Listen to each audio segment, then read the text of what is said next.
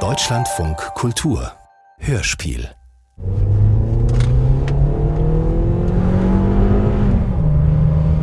Ich habe keine Vorbilder, wie ich damit umgehen soll.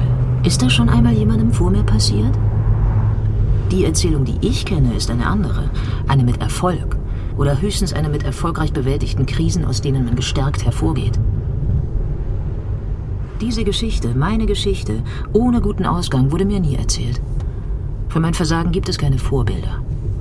Kann mich nur schwer orientieren, bin hilflos. Habe ich noch eine Zukunft?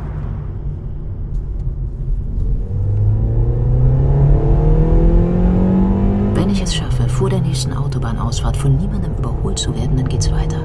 Dann kriege ich die Kurve. Dann finde ich einen Job. Ich fahre. Fahre um mein Leben. Riskiere es. Das schafft mir eine gewisse Beruhigung.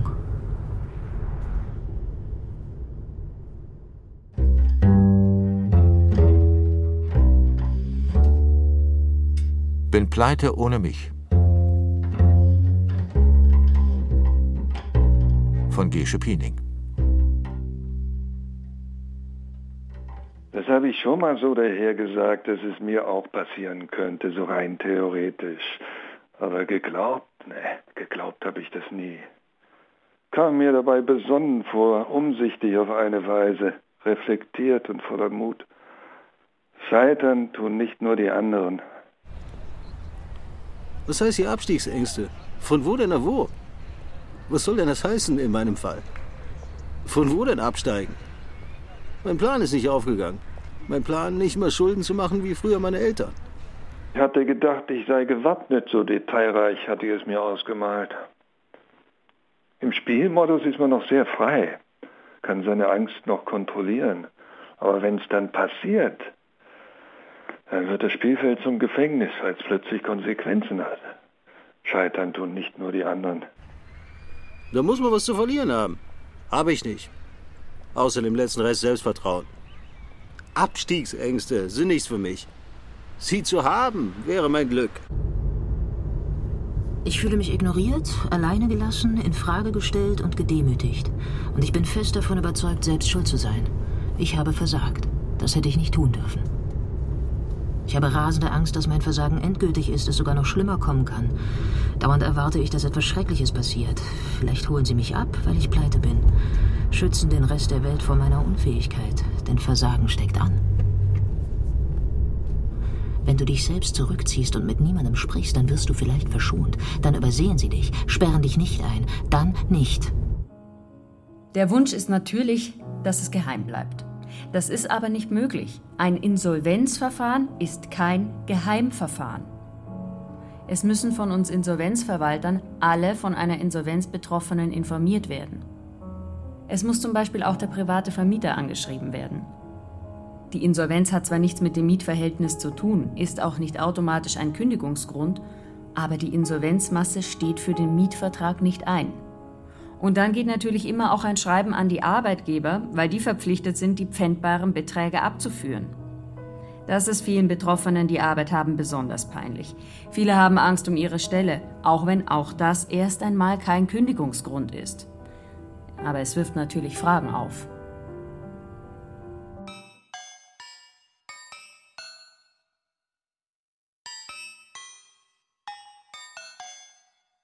Ich schaue in den Spiegel. Was sehe ich? Von außen betrachtet einen Menschen wie jeden anderen. Etwas überdurchschnittlich müde vielleicht. Sollte vielleicht mal einen trinken für die Stimmung. Nein, schweig, es ist besser so. Wenn du schweigst, kannst du nicht lügen und es bleibt still. Außer Theo ruft an, bis auch er begriffen hat, dass bei dir nichts zu holen ist. Du wirst neue Bekanntschaften brauchen, Freundchen, und es wird's fad. Keine Sorge, von außen sieht man es dir nicht an, aber deine Stimme verrät dich früher oder später. Also probier es, sag es laut und deutlich. Ich bin insolvent. Besser du flänzt allein als in Gesellschaft. Sag es so lange, bis es erträglicher wird, ein Teil von dir selbst. Du elendiger Feigling. Man sieht's dir zwar nicht an, aber du strahlst es aus. In deinem Gesicht findet man Hinweise, allein dieser flehentliche Blick, dieses Selbstmitleid, diese Bedürftigkeit, dieser Schmerz. Manchmal stecke ich den Kopf in den Sand. Das sollte man nicht machen, aber ich bin irgendwie auch überfordert. Abends, wenn die Kinder im Bett sind, ist es besonders schlimm. Dann sage ich mir, so, morgen stehst du vor Mittag auf, morgen gehst du arbeiten, morgen versuchst du es nochmal. Aber das ist nicht leicht. Oft denke ich, du hast es nicht drauf. Andererseits war es vielleicht auch nicht zu erwarten, dass die Welt etwas Besseres für mich bereithält. Von nichts kommt nichts. Von nichts kommt nichts. Und wahrscheinlich läuft es wie immer. Du haust jemanden um Arbeit an und siehst schon in seinem Blick, was er denkt. Hoffentlich ist der Vollpfosten bald weg. Ich bin empfindlich und beziehe alles auf mich. Es geht aber nicht um mich. Ich bin unwichtig.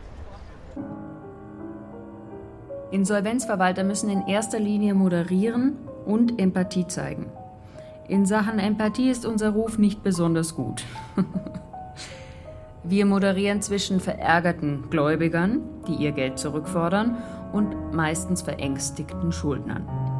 Da muss man sich sehr schnell in alles reindenken können und ein gutes Gespür haben, ob der Schuldner etwas verheimlicht, ob er Luftschlösser baut. Und alle Aussagen immer mit dem abgleichen, was die Zahlen sagen. Aber Insolvenzverwalter haben ja Zugriff auf alle Bankkonten und können sich so ein genaues Bild von den Lebensumständen machen. Und da fallen Vermögensverschiebungen in der Regel sofort auf. Wir sehen schnell, wie glaubwürdig jemand ist und ob er eine Chance auf eine Restschuldbefreiung hat.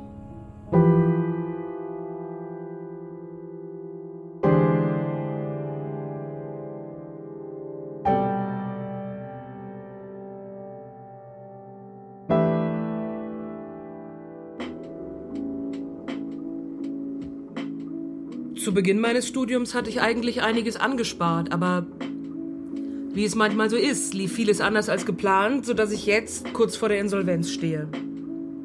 Ich habe deutlich länger fürs Studium gebraucht als gedacht. Dann lief das BAföG aus und ich bin krank geworden, weil der Stress zu groß war und familiär war auch einiges zu schultern. Und dann habe ich ein Urlaubssemester genommen und vom Ersparten gelebt. Aber das hat nicht gereicht und dann musste ich einen Studienkredit aufnehmen und alles hat immer länger gedauert. Jetzt habe ich mein Studium beendet. Kleine Ironie des Schicksals, ich bin Betriebswirtin. Aber das schützt nicht davor, Insolvenz anzumelden. Und jetzt bin ich auch schon 33 und habe noch gar nicht angefangen zu arbeiten. Und dann kamen noch so familiäre Ausgaben dazu. Ich hatte in der Abi-Zeit meinen Führerschein angefangen und im Studium auch beendet, aber meine Familie hatte kein Auto. Mein Vater konnte zwar perfekt fahren, hat aber den Führerschein nicht fertig gemacht, weil er leider einen unseriösen Fahrlehrer hatte. Und als es mir nicht gut ging mit den Depressionen und so, haben meine Eltern gesagt, Autofahren tut dir sicher gut. Und dann wurde auf meinen Namen mein Auto angemeldet und dann noch ein, zwei, um Sachen in die Heimat zu bringen. Aber die Autos müssen auch finanziert werden, man muss Steuern zahlen, dann waren die auch öfter kaputt und das blieb alles an mir hängen. Das hat sich dann zusammen mit den Studienschulden aufsummiert. Also alles in allem sind es ungefähr 20.000 Euro an offiziellen Schulden. Und dann nochmal welche bei der Familie und so. Und noch ein paar kleinere Sachen. Also ja, wir sprechen hier ungefähr von 40.000 Euro. Fingerspitzengefühl braucht es hier in der Schuldenberatung immer. Egal woher die Schulden kommen, die Scham ist groß. Und manche Schulden sind besonders bemakelt. Der schicksalhaft berührende Absturz. Eine Pandemie zerstört ein eigentlich gut aufgestelltes kleines Unternehmen. Jemand rutscht durch Altersarmut in die private Insolvenz. Jemand wird unschuldig über den Tisch gezogen. Das ist leichter zu bemitleiden als zum Beispiel Unterhaltsschulden, Steuerschulden oder Schulden bei Angehörigen. Ganz zu schweigen von Schulden aufgrund von unerlaubten Handlungen oder Schadensersatzansprüche aus Körperverletzungen. Da werden gesellschaftlich große Unterschiede gemacht.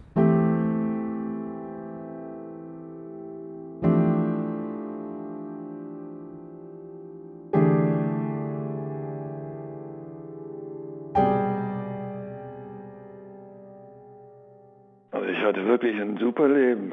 Tolle Kinder, tolle Frau, toller Betrieb. Ich bin Elektromeister. In meinem Betrieb waren außer mir 18 Mann, da ging schon was. Ich habe auch gewusst, wie ich es genieße. Bin Porsche gefahren, eine Harley, am Wochenende Spritztouren ohne Ende. Rennpferde habe ich gehabt, das volle Programm. Und solange es mir gut gegangen ist, habe ich auch viele Freunde gehabt, war beliebt. Hab halt einen Fehler gehabt, hab gezockt. Die Spielsucht kam dazu. Und das Schlimme war, ich habe zuerst gewonnen und habe gedacht, es geht so weiter, ja. Und dann kamen die Abstürze und dann wollte ich es wieder gut machen in der Spielbank und dann, und dann habe ich nach und nach meinen ganzen Betrieb zugrunde gerichtet. Dann hat es mich zerrissen und die Familie. Meine Frau hat es vielleicht nicht von Anfang an gecheckt, aber also die hat die Buchführung gemacht. Und äh, ich habe auch immer wieder Gelder verschwinden lassen, die eigentlich in die Firmenkasse gehört hätten.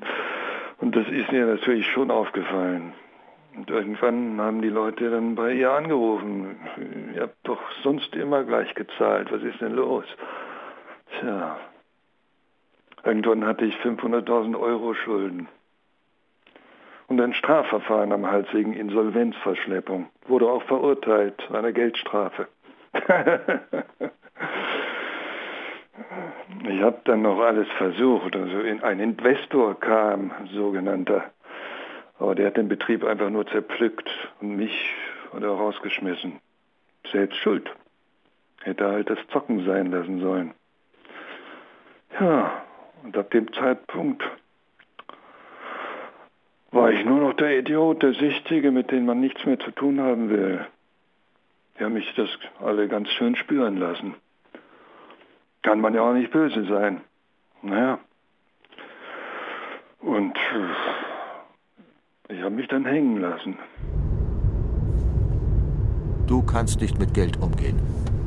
Das heißt, dass ich mit meinem ganzen Leben nicht klarkomme. Dass ich es mir nicht einteilen kann, keine Verantwortung übernehme, andere am Ende noch mit in den Dreck ziehe, sie für meine Kredite unterschreiben lasse. Es spielt da alles mit rein. Es hat so viele vernichtende Nuancen. Du kannst nicht mit Geld umgehen. Es wird mir alles vorgeworfen. Und ich wäre es mir selber ja auch vor, aber.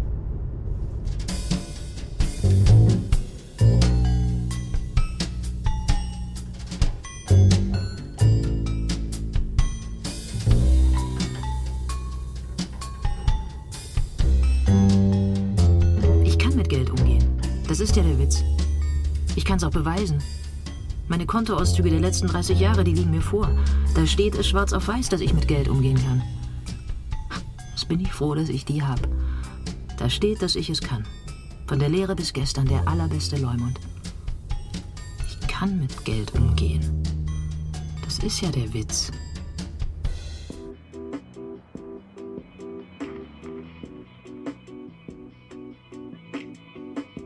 Vielleicht muss ich gar keine Insolvenz anmelden. Ich gebe die Hoffnung nicht auf, dass ich vielleicht noch vorher schuldenfrei werde. Ich bewerbe mich ja und wenn es diesen Monat noch mit der Arbeit klappt, ich habe ja noch zwei Monate, bis die erste große Summe fällig wird. Ich meine, ich müsste dann schon sehr, sehr gut verdienen um das, aber wichtig ist, ich bleib am Ball. Denn ich möchte die 40.000 abbezahlen und ich möchte auch keine Insolvenz anmelden. Eigentlich. Ein einziger Vorteil war, dass ich keinen Alkohol trinke, weil ich ihn nicht vertrage und dass ich vor der Eheschließung auf Gütertrennung bestanden habe. Weil die Schwiegereltern sind sehr vermögend und die hätte das sonst das Haus gekostet. Und die Kinder die Ausbildung. Aber so sind die Kinder was geworden, dank Mama. Ich war da eher nicht beteiligt dran. Ich habe ja mit Geld nie umgehen können. Ich habe es ausgegeben, wie es reingekommen ist dass dann das Finanzamt auch irgendwann mal kommt. Wir haben ja schöne Gewinne gemacht, war abzusehen. Schuld war ich selber an der ganzen Geschichte, aber ja, beschissen fühlt man sich. Der Wert des Menschen wird vom Vermögen abgeleitet. Und schauen Sie sich doch mal hier um. Dann ist die Sache klar. Ich habe schon mein ganzes Studium nebenher gearbeitet, aber ich war ein bisschen gemütlich. Ich habe Jobs angenommen, die man normalerweise nicht annehmen sollte. Putzjobs im Verkauf, Bedienung sehr oft, nichts Halbes und nichts Ganzes. Hatte irgendwie immer Angst, die könnten zu viel fordern. Meine Eltern haben sowas nie gemacht. Ich bin zur richtigen Arbeit erzogen worden. Meine Eltern waren beide voll berufstätig mit fünf Kindern. Mein Vater fragt mich auch jeden Tag, was ist, bewirb dich. Er weiß, dass ich es kann und ich werde auch einen Job finden, so Gott will. Und werde dann auch demnächst anfangen zu arbeiten. Aber es ist einfach anders gelaufen und ich war nicht in meiner Mitte. Ich habe da einen großen Fehler gemacht, bin aufs Land gezogen. Aber dann habe ich plötzlich kein Auto mehr gehabt. War ja ein Firmenwagen, der war dann weggepfändet. Und dann bist du da, wo Fuchs und Hase sich gute Nacht sagen, draußen, direkt im Wald. Und da habe ich mal ein paar Rehe gesehen, mehr nicht. Und da bin ich dann ganz durchgedreht. Das Einsame hat mich komplett irre gemacht.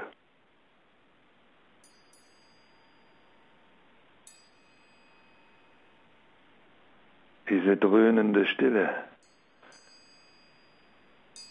Nichts hört man, wenn ich nichts sag. Diese dröhnende Leere. Niemand kommt, so laut ich auch rufe.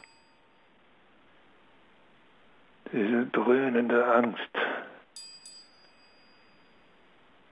Keine Hilfe in Sicht, so sehr ich auch hoffe.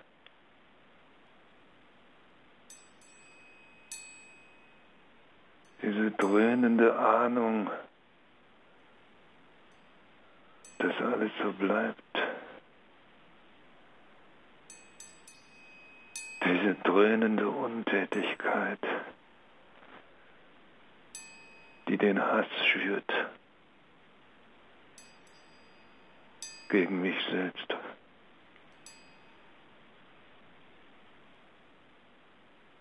Ich wollte mich aufhängen, hatte schon den Gürtel um den Hals. Aber dann habe ich gedacht, nee, das ist nichts für mich. Ich habe das nicht geschafft, war zu feige. Und dann Psychiatrie. Aber das war das Schlimmste. Lauter so Verzweifelte, das vergesse ich nie. Und in meinem Zimmer, da war einer, der konnte sieben Sprachen in Wort und Schrift, hat aber in die Hosen gemacht. Da hat das nicht gestimmt. Das hat mich alles total fertig gemacht. Ich bin geschäftlich übers Ohr gehauen worden. Eine Kundin hatte Dreck am Stecken und hat mich damit reingezogen. Kurz und gut, es standen 165.000 Euro Vorsteuer im Raum. Die konnte ich nicht zahlen. Finanzrechtlich bin ich verknackt worden, strafrechtlich bin ich freigesprochen worden. Das hat mich alles derart belastet. Da war alles dabei. Wut und Gelüste, jemanden zu hauen, also tatsächlich zu hauen. Ich habe da eine natürliche Bremse drin, klar, aber du kriegst echt Lust, jemandem den Hals umzudrehen. Bin dann hier in diese Sozialwohnung gekommen. Das war mein Glück. Wollte unbedingt wieder in die Stadt. Aber es sind natürlich lauter Abgestürzte hier in der Siedlung. Da drüben im ersten Stock, wo kein Vorhang ist, da hat sich erst vor ein paar Wochen einer aufgehängt. Zudem habe ich Kontakt gehabt, Fensterkontakt, der uns gewunken ab und zu. Ja. Aber ich habe wenigstens was zum Schauen gehabt, als wir den gefunden haben. Ich war Einzelunternehmerin. Das heißt, ich habe mit meinem ganzen Privatkapital gehaftet. Plötzlich war alles weg. Mein Freund hat sich freundlicherweise auch gleich mal eine andere gesucht und den halben Hausstand mitgenommen. Das war zwei Tage vor Weihnachten. Das Beste war, der hat noch den Tannenbaum gekauft und danach ist er weg.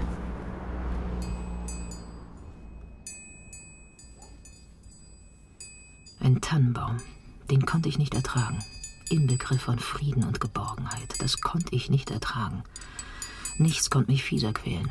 Mein Leben zerlegt in Scherben und Schmerz. Die anderen feiern weiter. Einen Tannenbaum.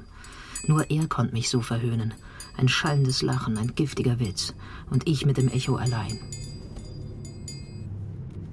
Ich in den Tannenbaum raus auf die Straße, der war frisch geschlagen, egal, raus damit.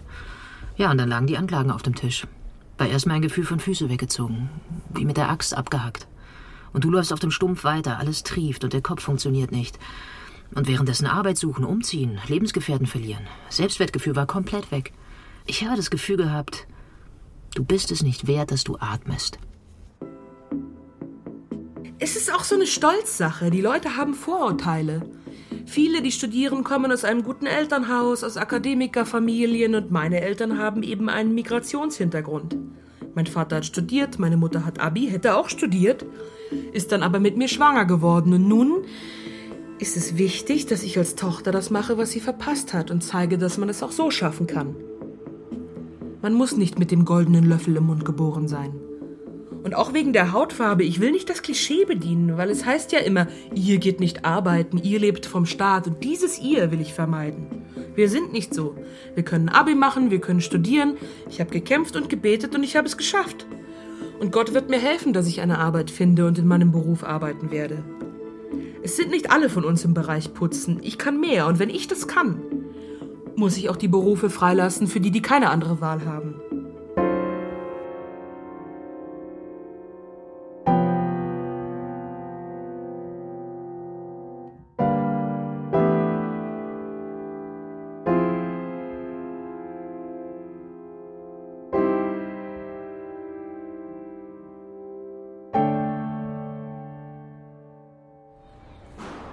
Jetzt bitte nicht lachen. Bei mir ging es nur um 3600 Euro. Aber ich war keine 20, ich war gerade von zu Hause ausgezogen, ohne Ausbildung und alles, hatte nur eine Matratze mitgenommen und die ersten 1000 Euro Schulden, die hatte ich durch meinen Vater.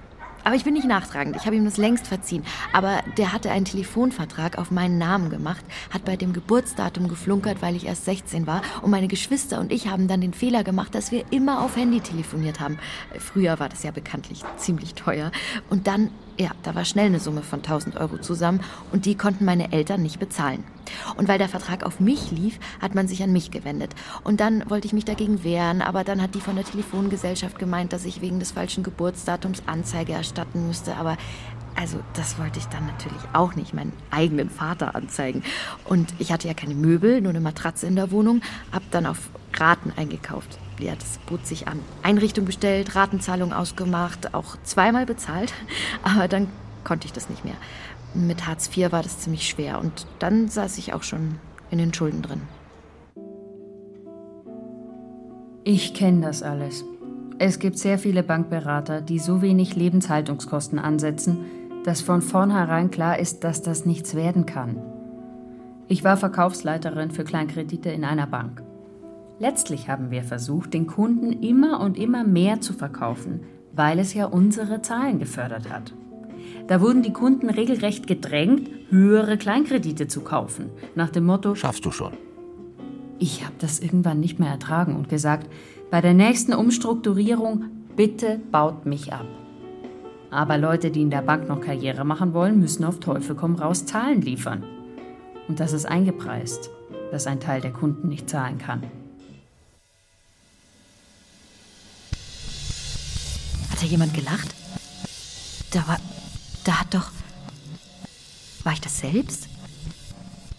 Ach, diese Angst vor dem Lachen, dem Schadenfrohen, dem Ich weiß Bescheid, dass du.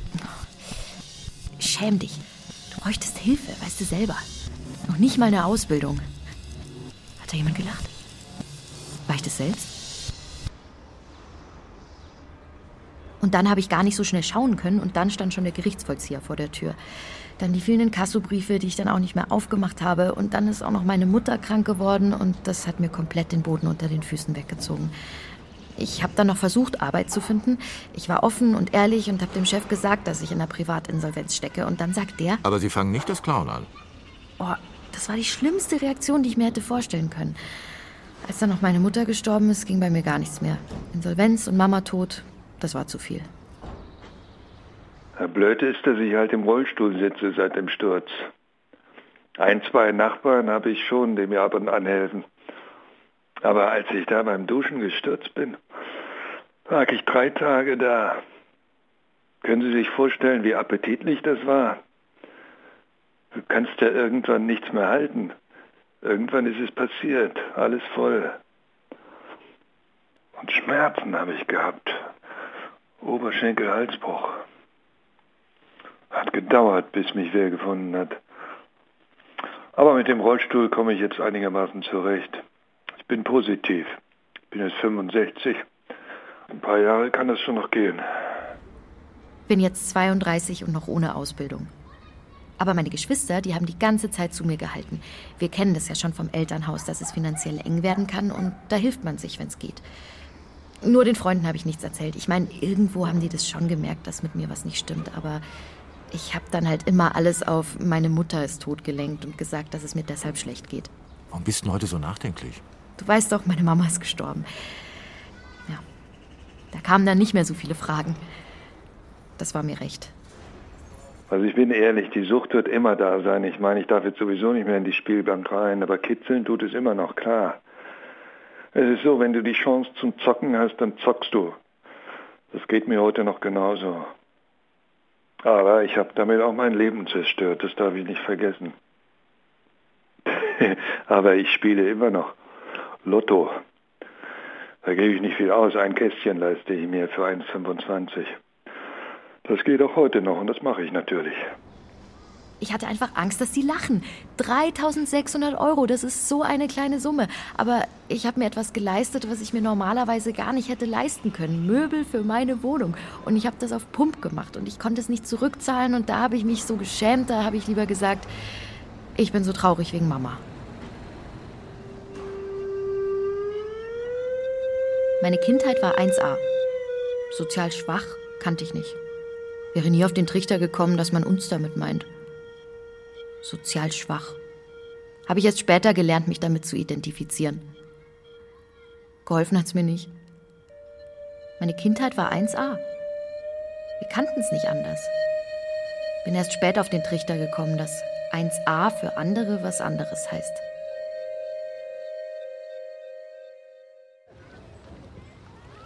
Ja, ich mach's kurz. Mein damaliger Partner hatte Schulden und durfte keine neue Firma gründen. Und dann habe ich gesagt, machen wir die Firma auf meinen Namen. Und dann kam das erste Kind und das zweite und das dritte und ich habe immer irgendwelche Sachen unterschrieben. Aber im Prinzip habe ich mich vollkommen rausgehalten, weil ich nichts davon verstanden habe und auch nicht die Zeit hatte mit drei Wickelkindern. Und ohne dass ich das so richtig mitbekommen habe, ist alles den Bach runtergegangen. Insolvenz war, als ich es von seinem Anwalt, nicht mal von ihm selbst, erfahren habe, nicht mehr abzuwenden. Ich bin natürlich aus allen Wolken gefallen. Eine halbe Million Schulden beim Finanzamt. Und dann ging es los. Ständig irgendwelche Schreiben von Anwälten und vom Insolvenzverwalter und Sozialhilfeformulare und Gerichtsvollzieher vor der Tür und drei kleine Kinder. Und der Mann war dann auch bald weg und hat zugesehen, dass er was Neues aufbaut. Ich hätte eigentlich alarmiert sein müssen. Der hatte nämlich mit einer anderen Frau vorher was Ähnliches und er hat sie dann mit kleinen Kindern sitzen lassen. Er hat mir das auch erzählt, aber ich, ich war frisch verliebt und habe wahrscheinlich nicht richtig hingehört oder nicht realisiert, dass mir das auch passieren könnte. Mein größtes Problem war, plötzlich mit drei kleinen Kindern alleine zu sein. Die Schulden, die haben mich unterm Strich gar nicht so aufgeregt. Da hatte ich sowieso keine Chance, die zurückzuzahlen. Und ich bin eigentlich auch von niemandem blöd kommentiert worden. Im Jobcenter haben die die Situation gesehen und wahrscheinlich gedacht, da müssen wir jetzt nicht noch mehr reinbohren. Wir machen, was wir machen müssen und ansonsten lassen wir die in Ruhe, bevor die noch krank wird und uns noch mehr kostet. Eine neue Arbeit habe ich zum Glück schnell gefunden. Ich war Bürokauffrau, bevor ich mich selbstständig gemacht habe und bin es jetzt wieder. Letztlich alles gut.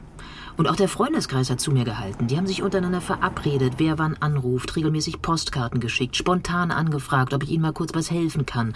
Und dann gab es zufällig immer was zu essen. Es war ein Segen.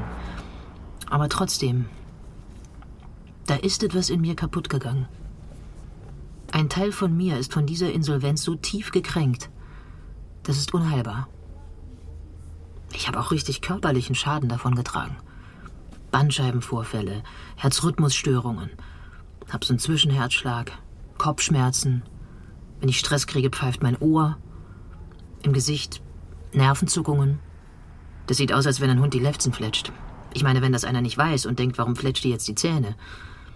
Ah, da ist etliches hängen geblieben. Furchtbar.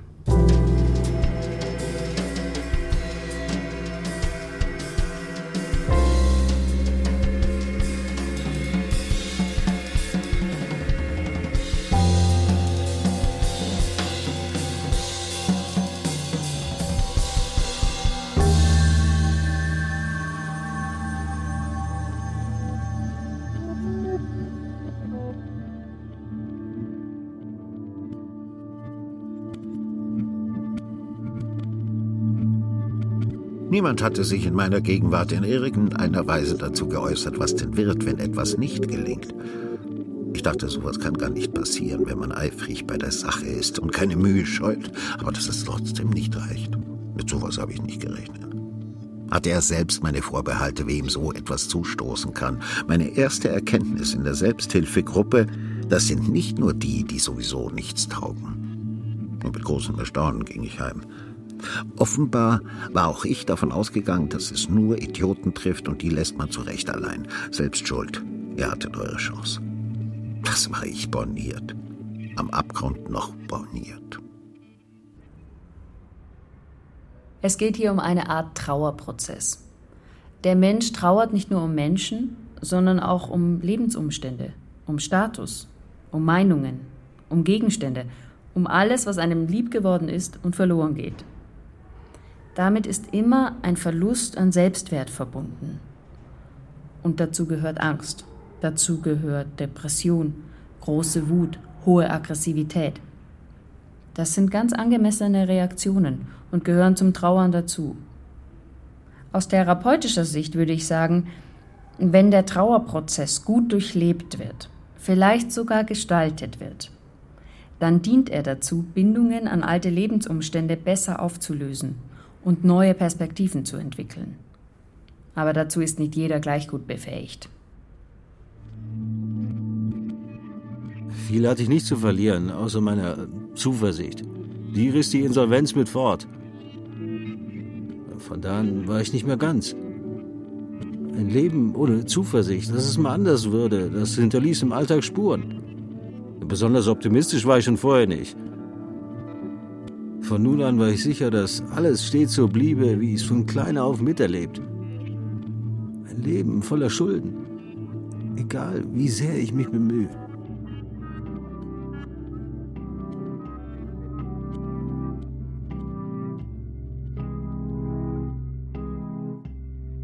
Ich komme aus einer Unternehmerfamilie über mehrere Generationen. Und spätestens als mein Vater sein eigenes Unternehmen aufgebaut hat, prominent gebaut hat, war vollkommen klar. Ab jetzt bin ich Unternehmersohn. Das prägt, keine Frage. Das heißt, das, was mich seit den Teenagerjahren und noch mehr natürlich nachdem ich die Firma von meinem Vater übernommen habe, ausgemacht hat, was ich war, war mit der Insolvenz plötzlich weg. Ein massiver Identitätsverlust. Ich meine, Scheitern, das gab es nicht. Das war gar keine, das war gar kein, wie soll ich sagen, das war noch nicht einmal im Mindset. Schön ist das nicht, ein Projekt an die Wand zu fahren, aber damit muss man leben. Man hakt das dann irgendwann ab. Das ist meine Erfahrung. Ich meine, da habe ich vielleicht einen Vorteil. Ich bin ehemaliges Heimkind. Da habe ich einiges erlebt. Da lernt man das Abhaken. Abhaken habe ich gelernt. Das macht einen härter. Und hart ist in dem Fall gut. Ich hatte einen Werkstoffzuliefererbetrieb und habe die Internationalisierung des Betriebes ganz massiv nach vorne gebracht, habe bedeutende Märkte erschlossen in China, Südostasien, Südafrika, nur um eine Hausnummer zu nennen. Wir hatten 350 Mitarbeiter und einen Umsatz von 30 Millionen Euro. Das war ganz ordentlich.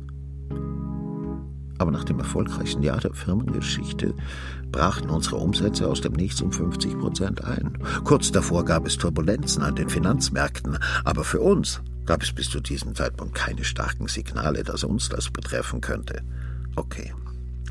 Ärmel hochkrempeln, Restrukturierung, Bankgespräche und, und, und. Und als wir gerade erfolgreich restrukturiert hatten, entzieht uns eine Bank das Vertrauen. Ja, ich mache es kurz. Am Ende stand der Insolvenzpflichtantrag und ich, ich war von jetzt auf gleich completely lost in space.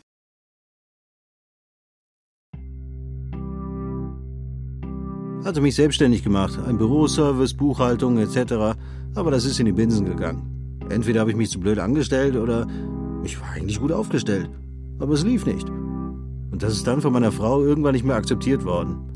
Hatte viele schlaflose Nächte, habe überlegt, was man noch versuchen könnte, aber irgendwann habe ich gesagt, machen wir den Laden zu und fertig.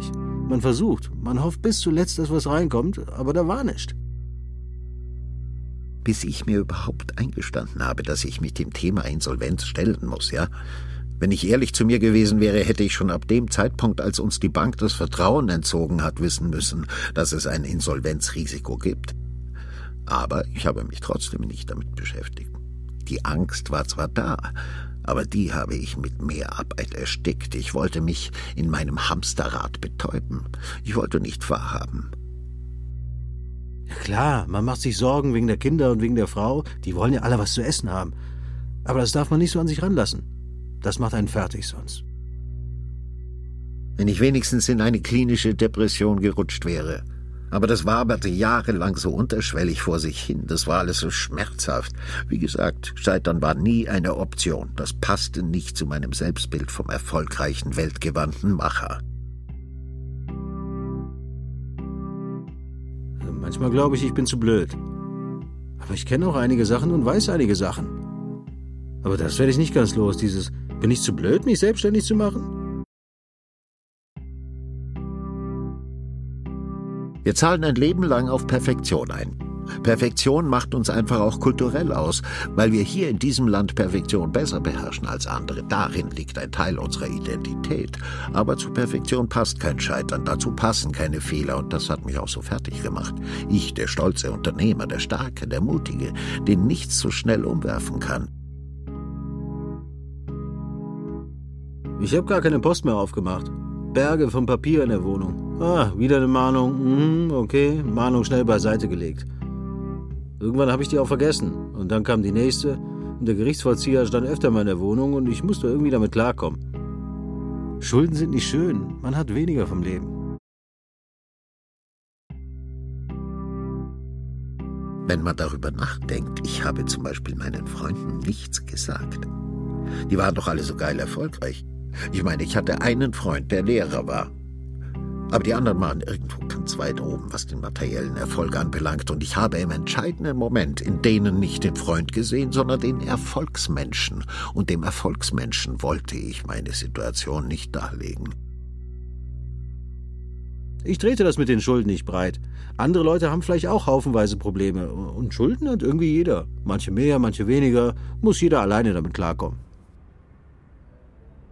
Viele unserer Klienten sind es gewöhnt, dass ihr Leben nicht sorgenfrei ist. Das sind Biografien, die von Brüchen und Störungen gezeichnet sind. Da ist man gar nicht so erwartungsvoll. Und auch die Ansprüche an den Partner oder die Partnerin. Oft haben beide Geldschwierigkeiten. Insofern haben die Beziehungen auch oft mehr Fähigkeiten, diese Zeiten gemeinsam durchzustehen. Da sitzt man in einer schicksalhaften Gemeinschaft in einem Boot und arbeitet sein Leben lang Probleme ab. Jetzt stecke ich in einer Zeitarbeitsfirma und da wird immer wieder neu entschieden, ob man im nächsten halben Jahr verlängert wird oder nicht. Die Angst legt einen lahm. Immer dieses, werde ich weiter beschäftigt oder nicht? Diesmal hatte ich Glück. Jemand, der in seinem Leben nur ein einziges existenzbedrohendes Problem zu bewältigen hatte, geht damit anders um. Für den ist der Schock vielleicht größer, der arbeitet das unter Umständen therapeutisch auf. Aber es gibt auch ganz andere Milieus, die zu dieser Leistungsgesellschaft, in der es so schlimm ist zu scheitern, sowieso nicht dazugehören. Da ist dann dieser Druck auch gar nicht so hoch. Und von vielem, an dem diese Menschen nicht teilhaben, haben sie auch keine Ahnung. Und selbst wenn, die sind mit vielen Kindern oft so mit dem beschäftigt, was ganz aktuell zu machen ist, da bleibt keine Zeit für Aufarbeitung. Der Wendepunkt kam, als mein Sohn Hautprobleme bekommen hat. Da hat ihn eine Homöopathin gefragt, warum er sich in seiner Haut so unwohl fühlt, und dann hat er gesagt, er hätte Angst um seinen Papa, weil er so lange nicht mehr gelacht hat. Wenn Sie das als Vater hören, dann wissen Sie, 180 Grad Kehrtwende ist angesagt. Und dann habe ich mir eine psychologische Begleitung gesucht, um die Dinge aufzuarbeiten. Und in dem therapeutischen Prozess wurde mir klar, dass diese Erfahrung meine neue Ressource ist, die ich weitergeben möchte. Und das tue ich heute als Berater und in der Restarter-Szene. Ich bin in einem Alter, wo man mal nachdenken sollte will schon irgendwo fest angestellt sein und nicht immer irgendwie Zeitarbeit und so, weil das macht sich dann in der Rente ja auch bemerkbar. Und da strenge ich mich schon an, dass ich mal eine Entfristung kriege. Das ist mein Ziel, dass ich, wenn ich 50 werde, mal einen festen Job habe. Ich bin jetzt 42. Bis ich 50 bin, möchte ich das geschafft haben. Denn wie sagt man so schön? Ohne Arbeit keine Wohnung, keine Wohnung ohne Arbeit. Meine Eltern wollten eigentlich ein ganz anderes Leben. Aber die haben nicht gewusst, wie man es anpacken muss, haben hier ganz neu angefangen. Sie wollten immer, dass wir alles lernen und sind mit uns auf Messen, haben gemacht und getan.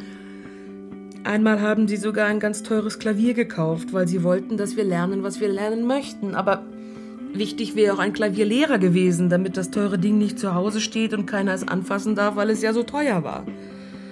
Aber wir konnten es ohne Hilfe nicht beherrschen. Sie haben es probiert, uns was zu zeigen, aber wussten nicht genau, wie man es anpacken muss.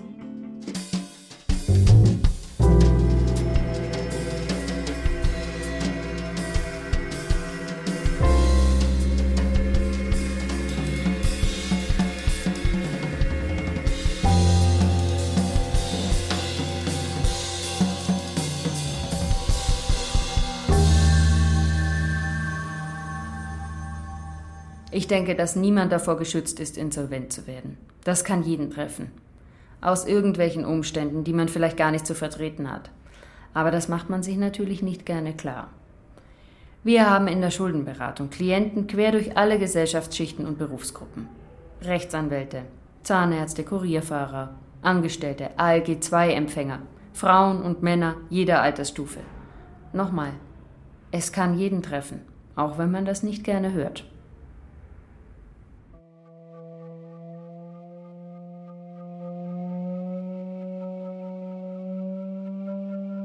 Wir sind pleite.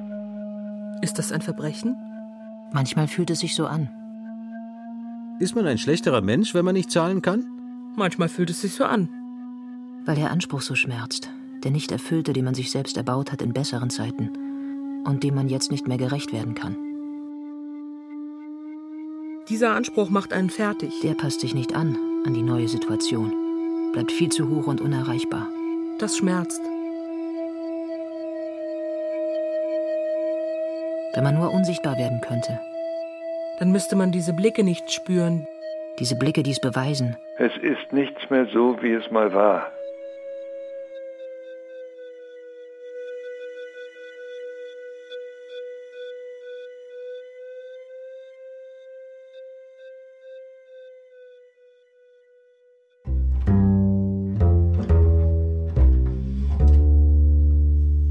Ich mir was wünschen dürfte, wäre klar, was ich wollte. Noch einmal von vorne beginnen. Ein richtiger Neuanfang mit allem drum und dran und dem Wissen von heute. Ich würde es zu schätzen wissen. Meine Chancen nicht noch einmal vertun. Ein anderes Leben. Wie wäre das schön. Manchmal träume ich nachts davon, dann kann ich auch wieder laufen, bin fröhlich wie ein Kind, das keine Insolvenzen kennt. Aber mein Leben wird sich nicht mehr verändern. Trotzdem, ich sehe das positiv. Ich habe mich zum Italienischkurs angemeldet und zum Gedächtnistraining. Da gibt es ein paar Angebote für solche wie mich. Ah, klar. Ich muss es schon selber wollen, dieses Leben. Genau dieses Leben. Ein anderes kriege ich nicht mehr. Ein bisschen zur Ruhe gekommen bin ich mittlerweile. Viel Trost spendet mir, dass ich anderen Betroffenen ehrenamtlich helfe. Aber ganz loslassen wird mich dieses Thema nie. Das ist wie wenn ein Kind stirbt. Das ist in mich eingebrannt. Aber ich bin nicht mehr so autoaggressiv. Ein bisschen gelernt habe ich schon. Ich mache jetzt meine Post auf. Nicht immer gleich. Aber wenn es Rechnungen sind oder von der Stadtkämmerei was kommt, dann schaue ich schon rein. Habe auch viel Unterstützung von der Schuldnerberatung. War auch eine Ehrenamtliche bei mir, die darauf bestanden hat, dass ich meine Post aufmache. Und das war gut. Der Ehrgeiz steckt schon an. Insgesamt würde ich sagen, meine Lebenspläne haben sich aufgrund meiner finanziellen Engpässe nicht grundsätzlich verändert, nur verzögert. Aber ich habe auch gelernt, alles zu Gottes Zeit. Ich kämpfe und mache und tue, aber wenn es nicht sein soll, dann soll es nicht sein. Da darf ich auch nicht zu streng mit mir sein, das macht nur schlechte Laune und Depressionen. Ich lege meinen Tag in Gottes Hand, er weiß, was für mich gut ist. Früher habe ich immer gedacht, wenn ich alles gebe, dann bin ich nicht aufzuhalten. Das hat nicht gestimmt. Ich hatte keinen Anspruch darauf, glücklich zu sein.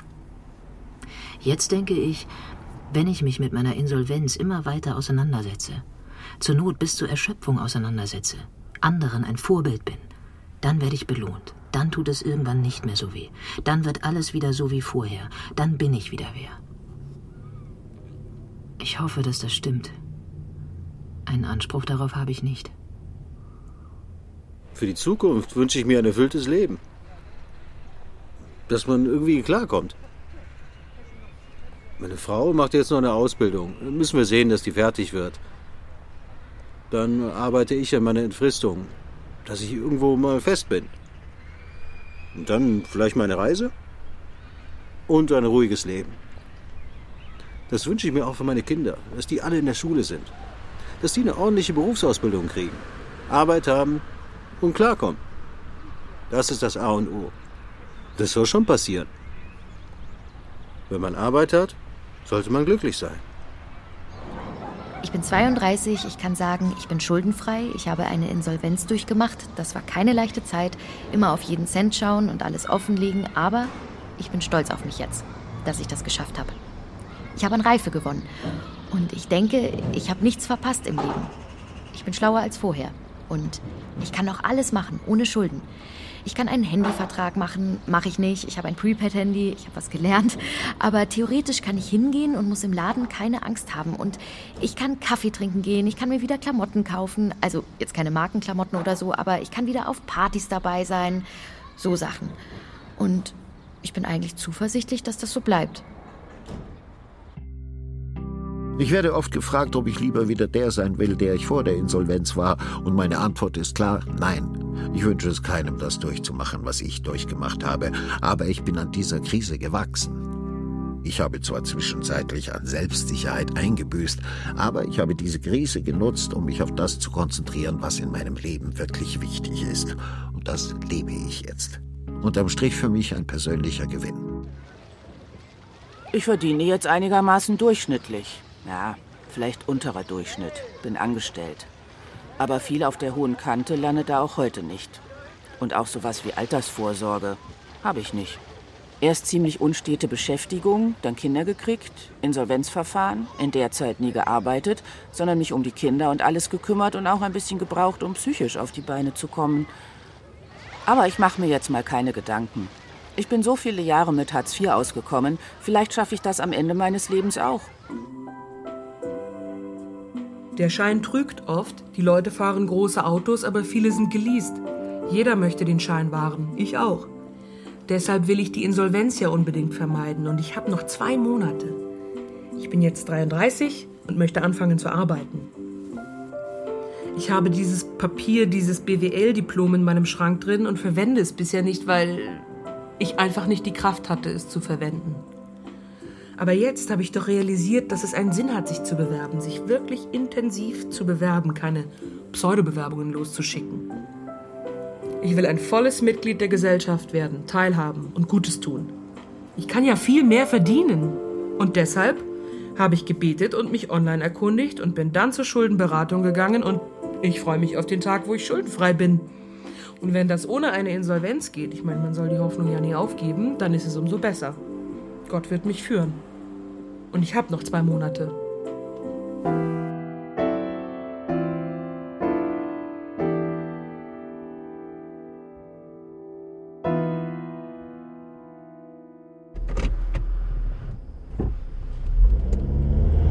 Ich hatte versagt. Das hätte ich nicht tun dürfen. Dafür hatte ich keine Vorbilder. War das schon einmal jemandem vor mir passiert? Ich hatte rasende Angst, dass es endgültig sein würde. Dauernd malte ich mir aus, dass etwas noch Schrecklicheres passieren könnte. Und um das zu verhindern, stellte ich mir kräftezehrende Aufgaben, um was dagegen zu tun. Schlaf nicht, schlaf auf keinen Fall. Irgendwie musst du ja büßen. Man darf nicht zur Ruhe kommen, wenn man pleite ist. Trage etwas bei zu deiner Bestrafung. Vielleicht nützt es ja was. Ich bildete mir ein, wenn ich nicht schlafe, findet sich eine Lösung. Dann meiden mich die Gläubiger. Dann verschwinden die Schulden vielleicht von selbst. Ich war völlig neurotisch. Also ich war so ein großartiger Schläfer, dachte mir nichts, schlief immer wie sorgenfrei, egal was war. Man hätte mich wegtragen können, ich hätte es nicht gemerkt, hätte weiter geschlafen. Mein Vertrauen ins Leben war immens, beeindruckend bis heute. Aber ich habe es kaputt gemacht, einfach zerstört, ohne Not.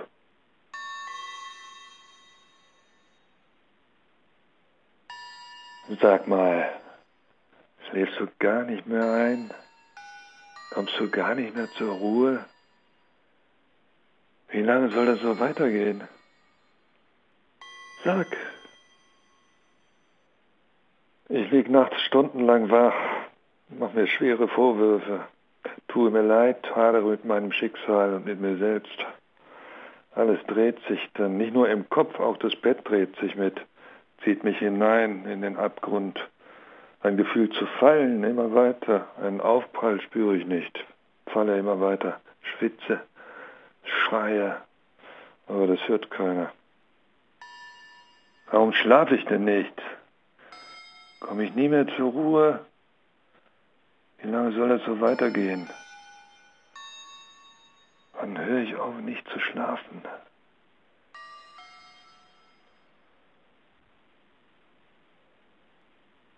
Das habe ich schon mal so daher gesagt, dass es mir auch passieren könnte, so rein theoretisch. Aber geglaubt habe ich es nie. Hat mir gefallen in meiner Weitsicht. Vielleicht war es auch ein bisschen kokett, aber ich konnte so meine Angst kontrollieren.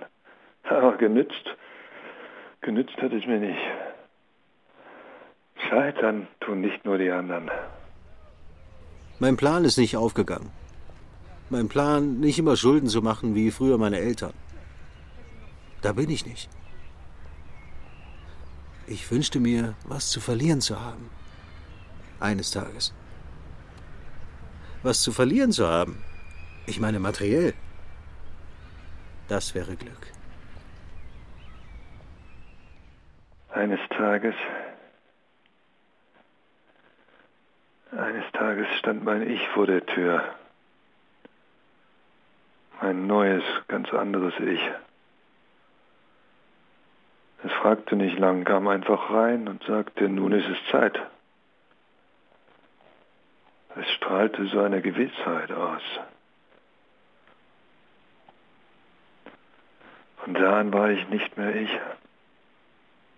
Mir war so viel genommen, was ich für mein Ich gehalten.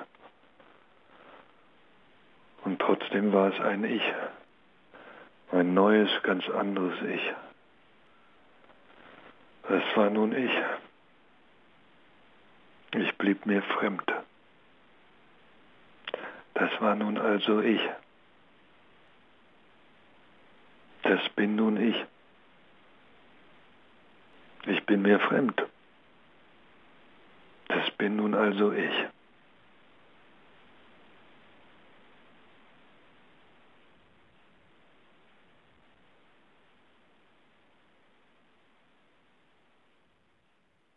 Bin pleite ohne mich von Gesche Piening. Mit Stefan Bismeier, Katja Bürkle, Martin Pfeifel, Julia Gräfner, Raffaela Möst, Andreas Neumann, Murali Perumal, Nina Steils und Katrin Störmer. Komposition Mathis Nitschke. Kontrabass Leonhard Schilde. Schlagzeug Erik Costa. Ton und Technik Michael Krogmann, Adele Kurzziel. Regieassistenz Pauline Seiberlich. Regie Gesche Piening.